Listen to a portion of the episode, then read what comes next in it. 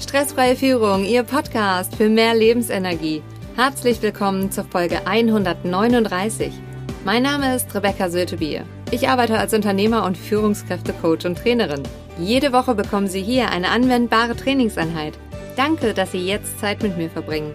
In der heutigen Folge geht es um den Impuls-Quickie für kraftvolle Gelassenheit Teil 4. Welchen wichtigen Punkt können Sie aus dem Training heute mitnehmen? Was denken Sie darüber, wenn wir im Büro anfangen zu spielen? Sie kennen sicher jemanden, für den diese Folge unglaublich wertvoll ist. Teilen Sie sie mit ihm, indem Sie auf die drei Punkte neben oder unter der Folge klicken. Heute ist der letzte Impuls-Quickie für Ihre kraftvolle Gelassenheit. Starten wir mit dem vierten Impuls.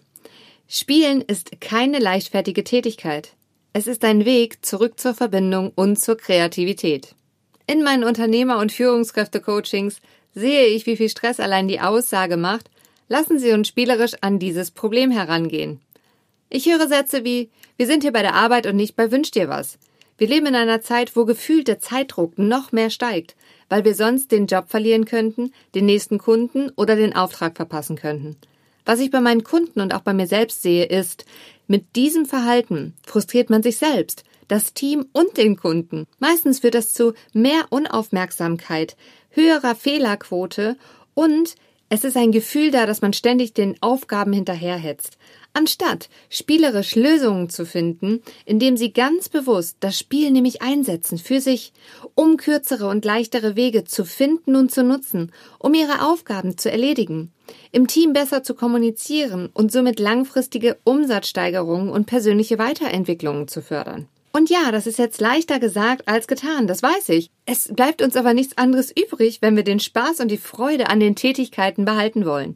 Denn das ist das, was die Unternehmer und Führungskräfte auch berichten, dass sie häufig genau wegen diesem steigenden Zeitdruck und dem, wie aktuell damit umgegangen wird, dass sie dadurch häufig die Freude an dem, was sie einst so sehr geliebt haben, verlieren.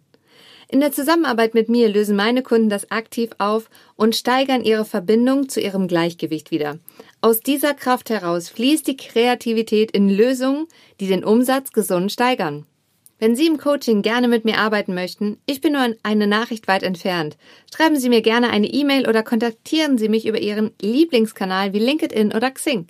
Lassen Sie uns einfach miteinander sprechen. Ich fasse diesen Impuls-Quickie nochmal zusammen und ziehe ein Fazit.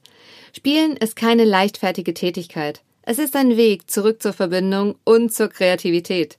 Wichtig ist, das Spiel richtig für sich und sein Team zu nutzen und einzusetzen.